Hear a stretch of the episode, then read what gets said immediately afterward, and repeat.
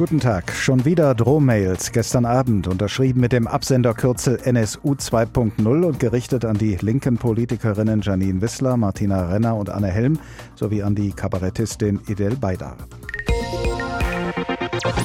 Duktus und Inhalt ähneln den zuvor versendeten Drohmails. Es ist also sehr wahrscheinlich, dass sie von denselben Leuten verfasst worden sind. Aber die Identität dieser Leute ist noch immer nicht ermittelt worden. Professor Marco Gerke ist Medien-, Völker- und Europastrafrechtler und er ist außerdem Direktor des Cybercrime Research Instituts in Köln. Er berät Regierungen und internationale Organisationen, wenn es um Informations- und Kommunikationstechnologie geht, um Cybercrime und Cybersicherheit und er kennt sich dementsprechend aus mit Internetkriminalität. Vor der Sendung habe ich mit ihm gesprochen.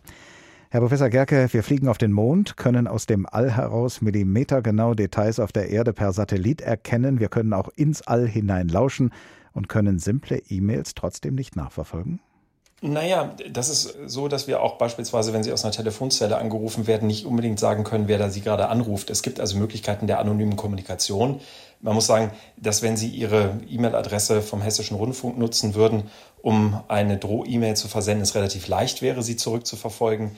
Wenn Sie eine E-Mail nehmen von einem Provider wie Gmail oder GMX, bei dem Sie auch ansonsten Flüge buchen, ist das ebenso, dass man relativ leicht sie dann zurückverfolgen kann. Es wird ein bisschen schwieriger, wenn Sie sich in Ihrer Wohnung zurückziehen und dort eine äh, anonyme E-Mail-Adresse registrieren, also bei einem großen Provider. Sie geben einen falschen Namen an und versenden von dort äh, Drohmails. Da kann man das eventuell aber immer noch zurückverfolgen, weil man Ihre Kennung nutzen kann, Ihren Internetanschluss.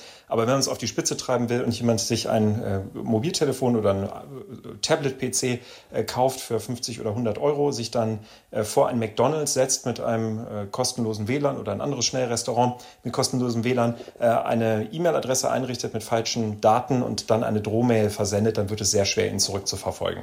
Andererseits gelingt es doch immer wieder, Erpresser oder andere Straftäter im sogenannten Darknet aufzuspüren und daraufhin festzunehmen, diese Leute wollen ja eigentlich auch nicht entdeckt werden. Was fehlt denn, um auch in diesem Fall bei den Drohmails einen solchen Erfolg zu erzielen? Im Regelfall fehlt jetzt hier der Geldfluss. Also im Darknet werden Sie Erpresser oder Drogenhandel und so weiter immer dann zurückverfolgen können, wenn dort Geldflüsse sind. Sie können also versuchen, diesen Geldflüssen zu folgen und haben dann so eine weitere Möglichkeit der Ermittlung.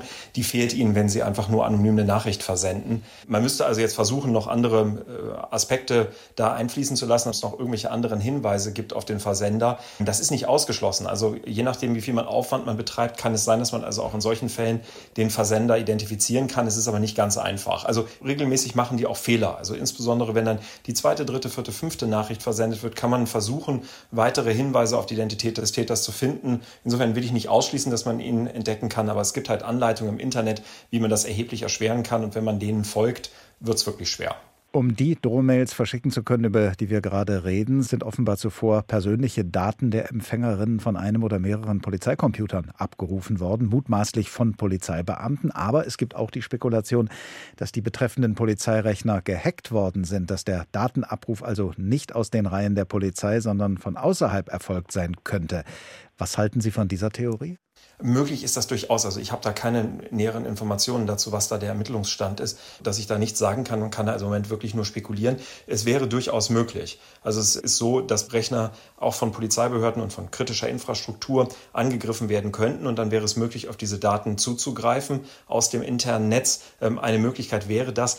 Wahrscheinlicher ist es aber tatsächlich, wenn man sich mal so diese typischen Fälle anguckt, dass es dort einen Missbrauch vor Ort gegeben hat, sprich, dass entweder mehrere Leute über die gleiche Kennung zugegriffen haben und die dann auch eventuell weitergegeben wurde oder dass ein Computer unbeobachtet war und jemand darauf zugegriffen hat. Also möglich ist das auf jeden Fall, aber ich würde mal sagen, man sollte als erstes mal gucken, ob da nicht eventuell tatsächlich ein Zugriff innerhalb der Polizeibehörde, innerhalb der Ermittlungsbehörden erfolgte.